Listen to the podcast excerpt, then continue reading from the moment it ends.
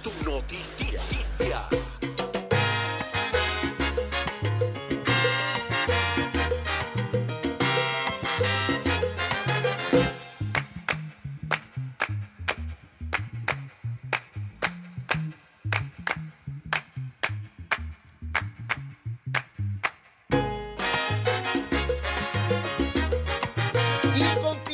Aquí en Nación Z. Soy Leo Díaz. Estamos a través de Z93, la emisora nacional de la salsa, la aplicación La Música y nuestra página de Facebook de Nación Z. Y también estamos en Telemundo, en cada hogar puertorriqueño por televisión. Este programa es 360, en radio, televisión y todas nuestras plataformas digitales. Mire, y tengo aquí un gran amigo que conozco hace un montón de años. El alcalde, el alcalde de Dorado, Carlos López. Alcalde, saludos, buen día. Buen día, Leo, y realmente bien feliz, primero por estar en tu, en tu programa. Gracias, y gracias por estar aquí. Y que la, que la ciudadanía puertorriqueña pues lo esté apoyando. Gracias. Y le envío un saludo fraternal y sobre todo a, la, a las mujeres emprendedoras y trabajadoras y madres de, de casa que, que este es su mes, el Ah, mes de la mujer. Oh, y, de, tremendo. y de hecho, el sábado, Ajá, en lo que eran las noches del paraíso, que ahora son las noches doradas, ajá. por la cuestión de la veda electoral, pues Sí. eh, objetan que diga paraíso, pero todo el mundo lo sabe, que es el paraíso de Puerto Rico, donde la vida es bella.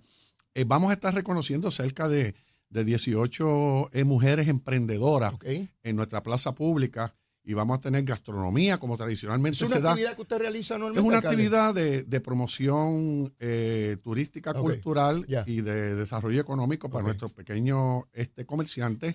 Este, y es muy concurrida, inclusive nos vienen a visitar gente de pueblos muy distantes, donde tenemos variedad de música, pero en este caso vamos a integrar, luego de tener eh, la primera participación artística, el reconocimiento de estas emprendedoras eh, damas puertorriqueñas y doradeñas que vamos a estar homenajeando en nuestra plaza pública y posteriormente sigue la música y celebramos en Qué grande bueno, qué bueno. el mes de la mujer. Qué bueno. Mire, alcalde, yo estuve haciendo unos cálculos esta mañana y me puse a investigar cuándo llegó eh, Carlos López eh, a- alcalde.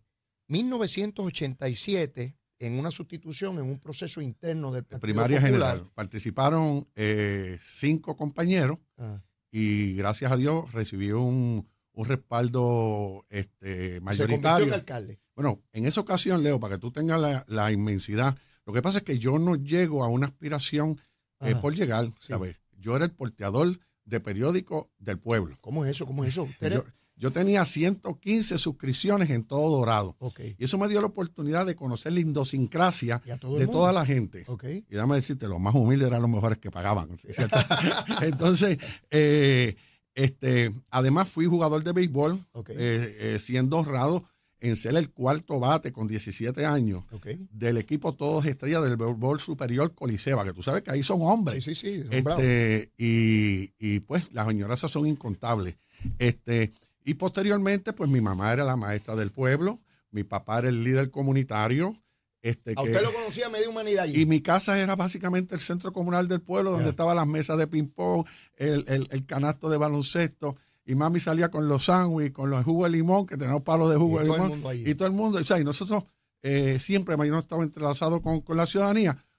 Eh, vine a ser este, funcionario eh, de contabilidad en Dorado, pues yo tengo un bachillerato en concentración en contabilidad y finanzas.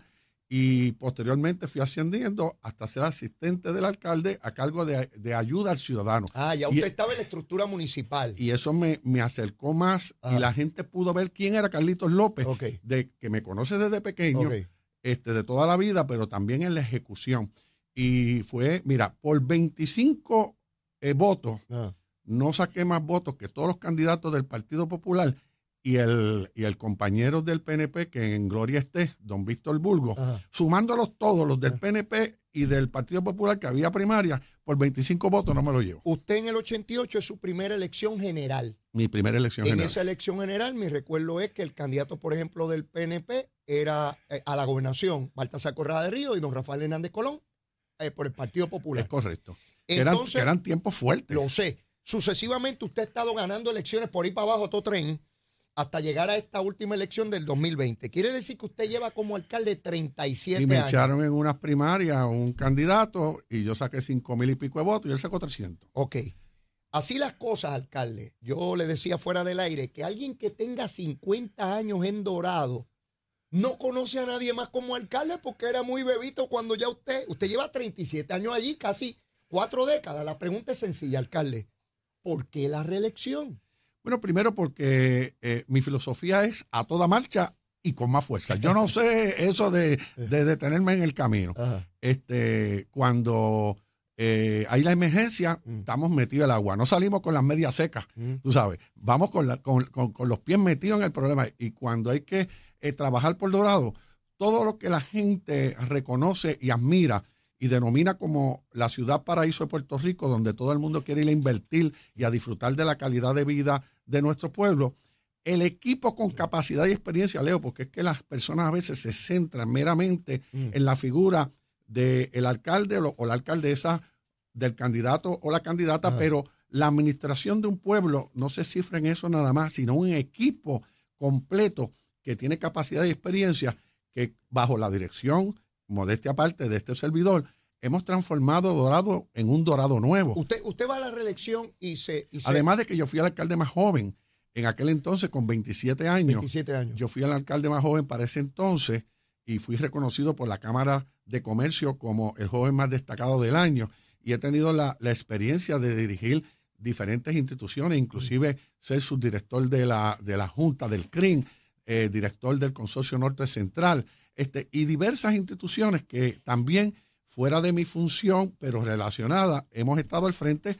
La gente ve, mira, eh, yo estaba en la frente de la alcaldía, eran como a las 6 de la tarde saliendo, tú Ajá. sabes. Yo llevo 11 años retirado. Yo no ¿Cómo que devengo, retirado? ¿Qué es eso? bueno, que yo me acogí a mi pensión, Ah, usted no cobra como alcalde. no cobro como alcalde, y hay personas pues que se van en la lancha Ajá. a pescar, otros a pintar, otros a pasear. ¿Y qué usted Pero a mí me apasiona, me apasiona servirle a la gente. Ah, Y, y aún, como te digo, Ah. 11 años después, sí. salgo a las 6 de la tarde, tengo un administrador este, eh, extraordinario. El ex senador. el, el ex senador y el secretario de la gobernación, este, Aníbal José, una persona muy íntegra que vive hace 16 años en Dorado y que aceptó nuestra invitación Mm. primero en la legislatura municipal como asesor legal y posteriormente que el compañero Orlando Vargas se acoge al retiro, este, eh, iba a quedar vacante y en coordinación con Orlando traímos entonces a Aníbal José, que ha sido este, el que ha seguido los trabajos extraordinariamente porque es una persona de una capacidad este, Eh, eh, comprobada. Eso, eso, es- eso es claro. Yo, lo- salí a las seis y entonces